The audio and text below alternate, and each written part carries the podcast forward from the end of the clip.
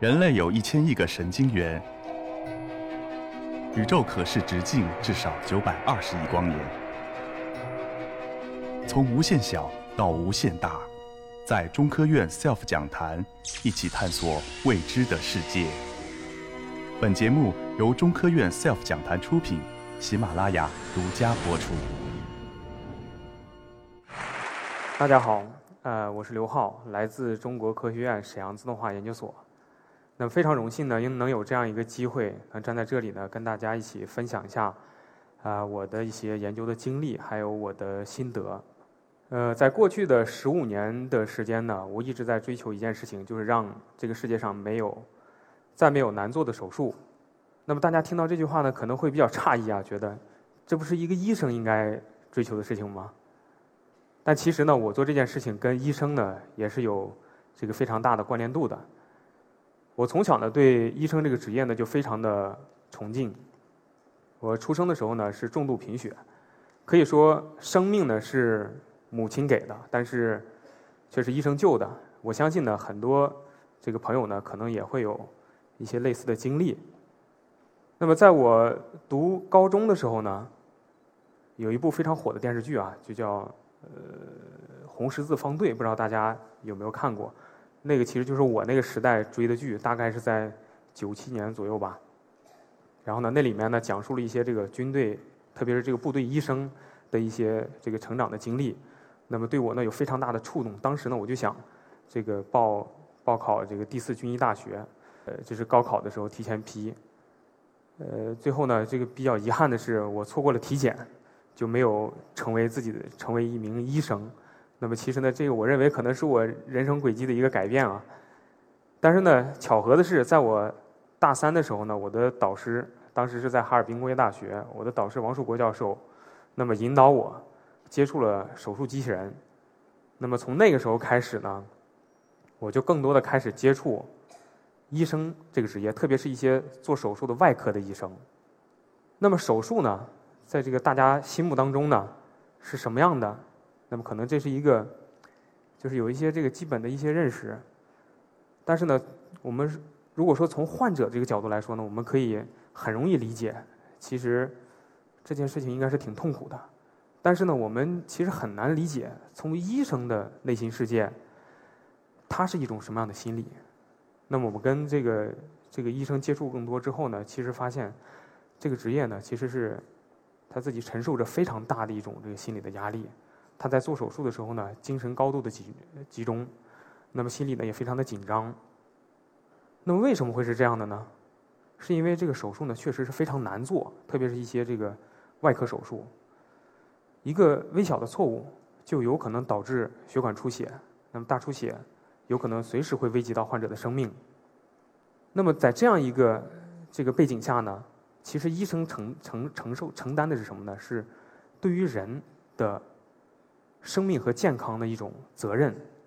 那么手术为什么这么难做呢？我想通过这样一个非常有名的手术，可以说是普外科里面的一个巅峰手术，给大家介绍一下。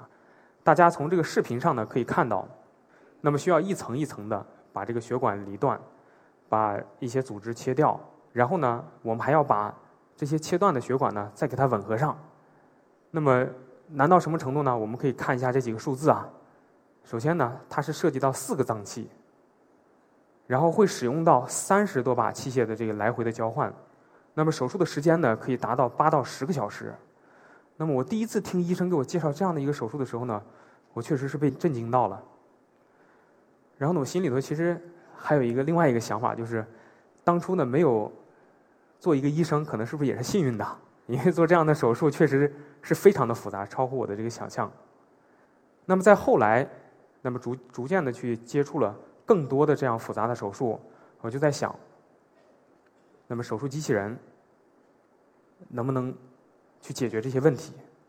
那么幸运的是呢，现在手术机器人技术呢，其实已经有了很大程度上的发展，已经有很多机器人呢，在这个临床中已经可以开始使用了。大家想象一下，就是这个手术机器人呢，应该是什么样子的？是不是这样的？就是有手。有眼睛，那么也有他的大脑，长得跟人呢非常的像，是吧？其实我最一开始接触手术机器人这个领域的时候呢，我头脑中关于手术机器人的印象呢也是这样的。但实际上发展到现在呢，手术机器人呢，受到这个不同的这个手术的部位，以及操作这个组织啊各种这个因素的影响，它的种类呢是千奇百怪、五花八门。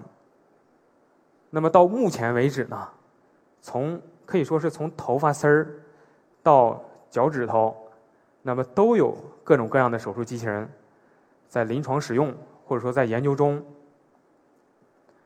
那么这些手术机器人呢，种类差异呢也非常的显著。比如说，做这个腹腔这个部位的这个手术机器人，那么它会使用这种非常细的内窥镜，可以查到这个腹部呢，然后利用这个手术钳、手术剪去做这种软组织的手术。而骨科机器人呢，它就会用一些钻、磨这样的工具来操作骨头这样的硬组织。那么这些机器人呢？种类繁多，那么都在发挥着它的作用。那么它会给我们带来什么呢？我们可以想象一下，就是直观的去想啊。我们其实很容易的，就是把这个手术机器人跟人对比。刚才这个样子上头呢，也能看到，就是有手有眼睛，是吧？那么比如说第一个，这个机器人呢，它的手呢是不会抖的，是吧？但是呢，我们比如说几年前，如果说你想去从事外科这个职业，那么你的手，如果要是有一些这个不可控的抖动，当然呢，没有达到这个像帕金森这种这个完全无法控制的这种抖动，那么可能这个职业呢跟你就会就基本上拜拜了。那么还有什么呢？机器人呢，它可以把人的这种手工的这种操作给它缩小很多倍，这样就让它的手术操作呢非常的精细。所以说，像做血管缝合呀，非常细的这种两三毫米的血管的缝合。那么它也可以做的非常的精细。那么还有什么呢？机器人不会说累是吧？它不会罢工，是不是？它可以长时间的保持很稳定的这种手术操作。那么这些呢，都是我们能想到的这个非常基本的手术机器人所带给我们的一些好处。但是呢，我们可能会更关心手术机器人在手术台上。那么针对这个患者，到底给我们？带来了什么？给医生带来了什么帮助？那么下面呢，我就想用三个小故事来给大家介绍一下机器人到底给我们带来了什么。那么接下来呢，我有一个这个提示啊，就是说，因为是做手术嘛，所以说会涉及到一些这个可能比较血腥的一些画面，尽可能做了一些处理，但是呢，还会有一些，所以说呢，有晕血的。朋友呢，你可以包括一些小朋友，你可以适当的回避。但其实呢，大家也不用太过度的在意，因为吧，你看多了，你看到最后，可能呢你也就习惯了。我想给大家讲的第一个故事呢，是几年前我去拜访北京友医院一位非常著名的这个外科专家张忠涛教授，他给我讲述的。这样一个外科手术发展的这么一个过程，在很早的时候呢，我们做手术呢，用的是什么？是这种医生直接打开他的胸腔、腹腔，那么在一个开放的一个环境当中做手术。那么这种手术操作呢，其实还是挺简单的。但是呢，虽然说达到了这种手术的效果，但是呢，并没有关注患者的这种生命的质量。而且呢，会在他的身体上留下非常长的疤痕。到了上个世纪八十年代的时候呢，就出现了腹腔镜手术。那我们在人的腹腔上头呢，打四到五个指头粗的这么的小孔，然后呢，把细长的内窥镜还有手术器械放置到人的腹腔当中，来进行这个非常微创的手术。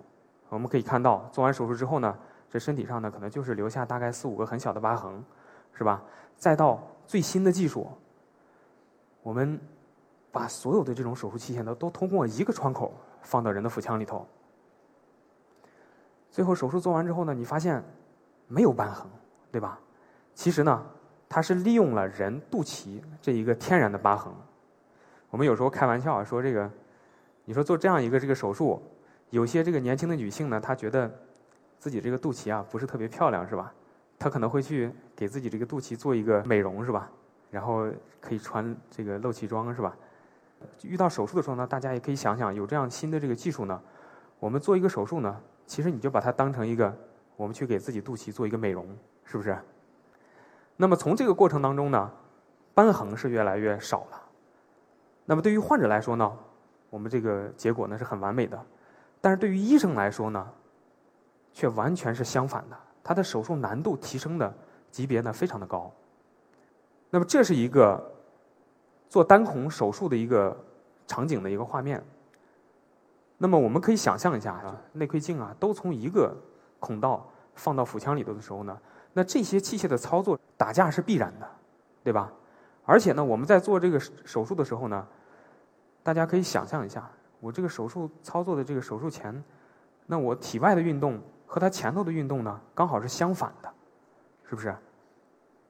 而且呢，这个手术器械本身呢还非常的不灵活，所以说呢，这就会导致手术器械这个打架这些造成的这个困难呢，让医生操作做这个手术呢时间非常的长。那我们就去想，我们用这个机器人的方法去解决它，我们需要一个什么样的机器人呢？那么这个机器人呢，也应该是具有这一系列的这些手，对吧？我们想了很多的这个方案，也做了很多尝试。那最后呢，我们想到。借鉴一个自然界中的一个生物，那么这个生物呢，其实大家都很熟悉。那它是一道美食，在北京呢有一条街就专门就是做这个美食的，大家能不能想到？对，小龙虾，就是小龙虾。我们可以想象一下，这个小龙虾呢，它这个形态非常好，我们就把这个小龙虾直接插到这个肚脐里头去做手术。不建议这么做哈，但是因为它不听话，但是呢，非常的形象，因为小龙虾的眼睛还有它的两只手，正好构成了手术中的一个非常专业的术语，叫手术三角。我们可以想象一下，人做手术的时候呢，你也是两只手张开，对吧？眼睛看着这样一个三角关系去做，才能把这手术做了。所以说呢，我们的这一类的器械呢，就是从这种生物的这个特性。衍生过来的，我们可以看到呢，这个从结构上看，它们非常的相似，对吧？也有两只手，也有眼睛，而且这些手和眼睛呢，都可以非常灵活自如的进行发生形变运动，对吧？也就达到了我们这个手术的要求。当然呢，这个它的自由度呢，首先是够用的。那么六到七个这个灵活变形的自由度，其实已经达到了人手臂的这种灵巧度，而且呢。它的操作精度呢还得要求比较高，我们可以达到这个毫米级的精度。那么这就满足了医生做精细操精细手术的这个要求。那么当然呢，就是我们这只是在它的动作上呢，把人的这种手术操作给恢复了。其实用手术机器人呢，我们面临了一个问题：我们原来拿着手术刀去切割组织啊，这种力感丢失了。所以说呢，我们又。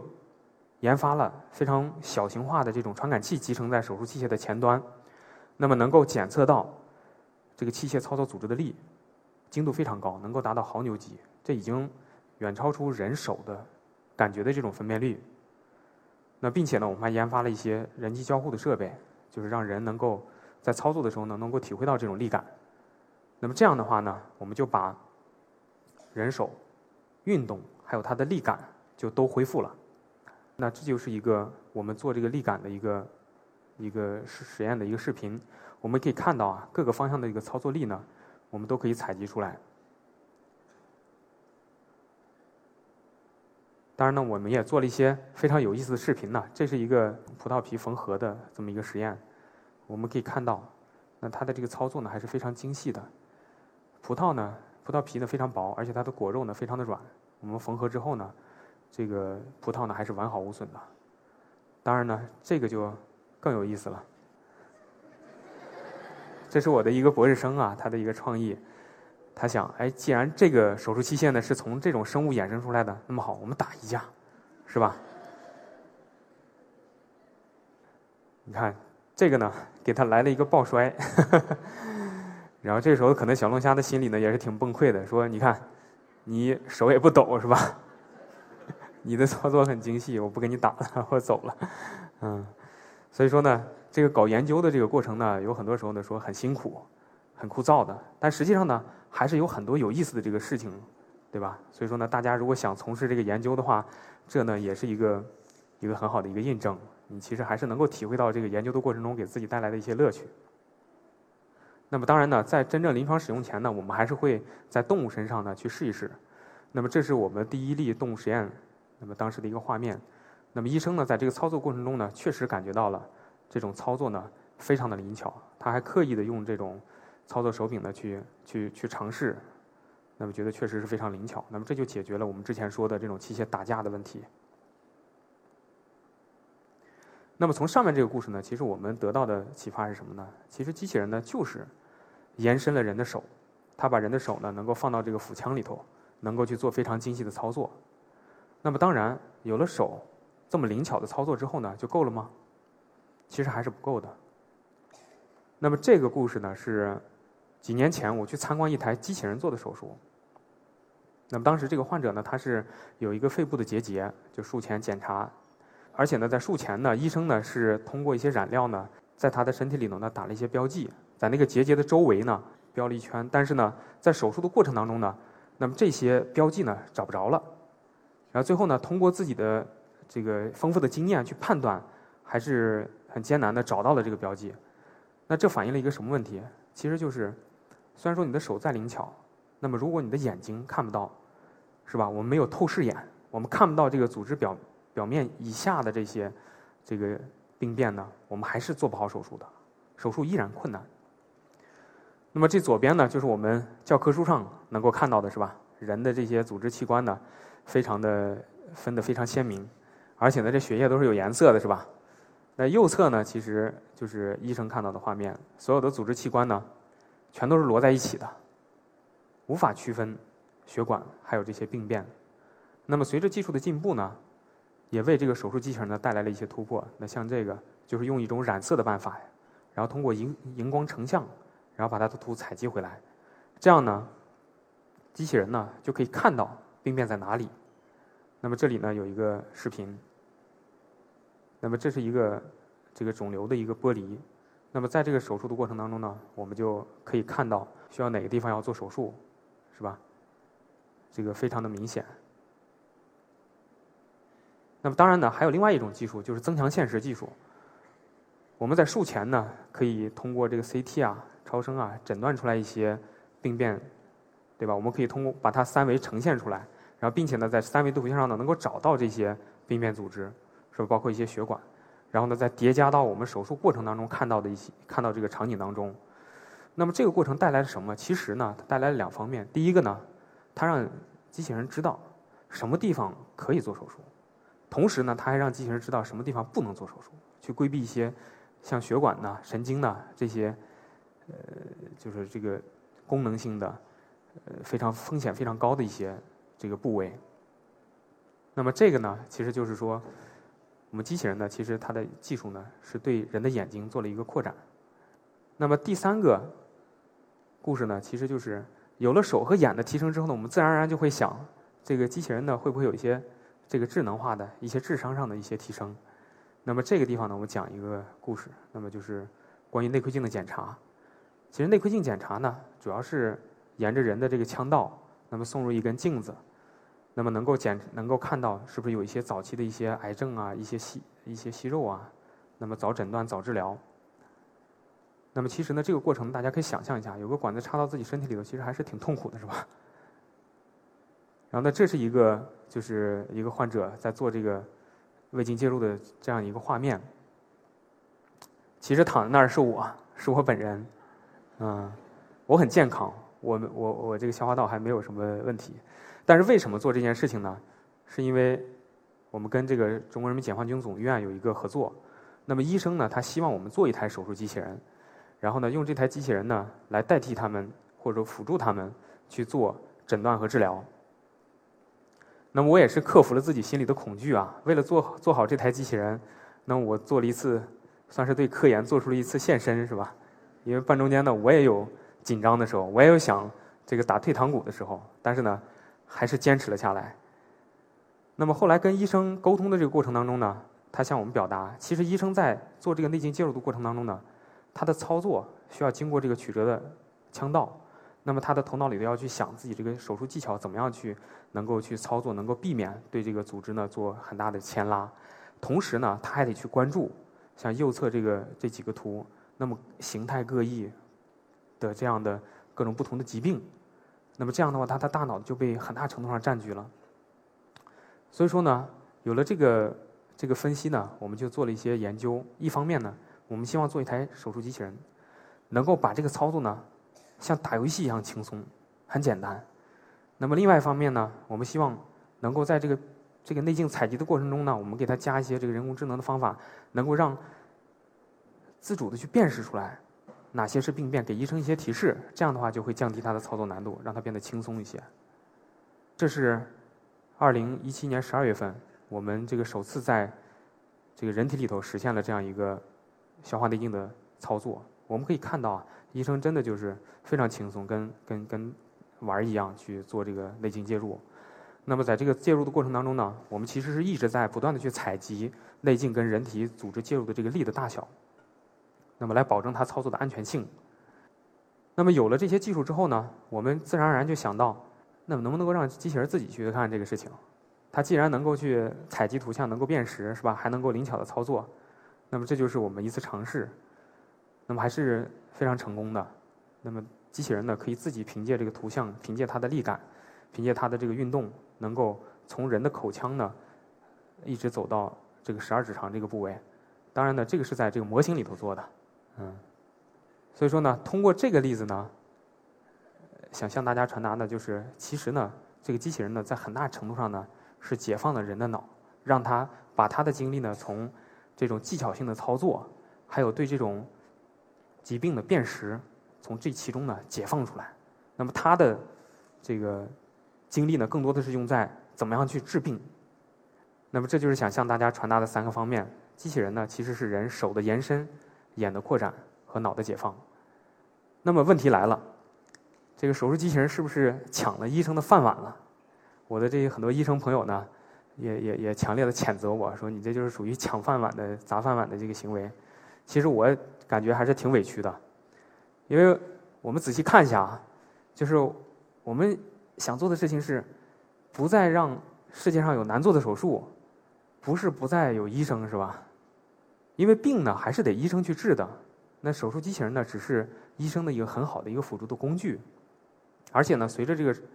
手术技术的进步，那么我们所面临的一些更难做的一些手术啊，我们就能够去做了。比如说，像这个新的一些术式啊，像空间上、时间上的一些难，比如说急救，比如说手导官兵他们的手术，我们都可以用机器人的技术去延伸到现场，第一时间呢，能够完成精准的完成这些手术操作，那么给我们的健康呢，带来一些这个好的、非常有重要意义的一些帮助。那么最后呢，还是想表达一下对医生这个职业的崇敬。那么医生呢，始终是在站在台前，那么争分夺秒在抢救，来保障大家的生命与健康。那么其实，在这条道路上呢，他们不是孤单的，还有我们。因为保护人类生命和健康呢，是我们向往的、热爱的，是我们共同的使命。好，谢谢大家。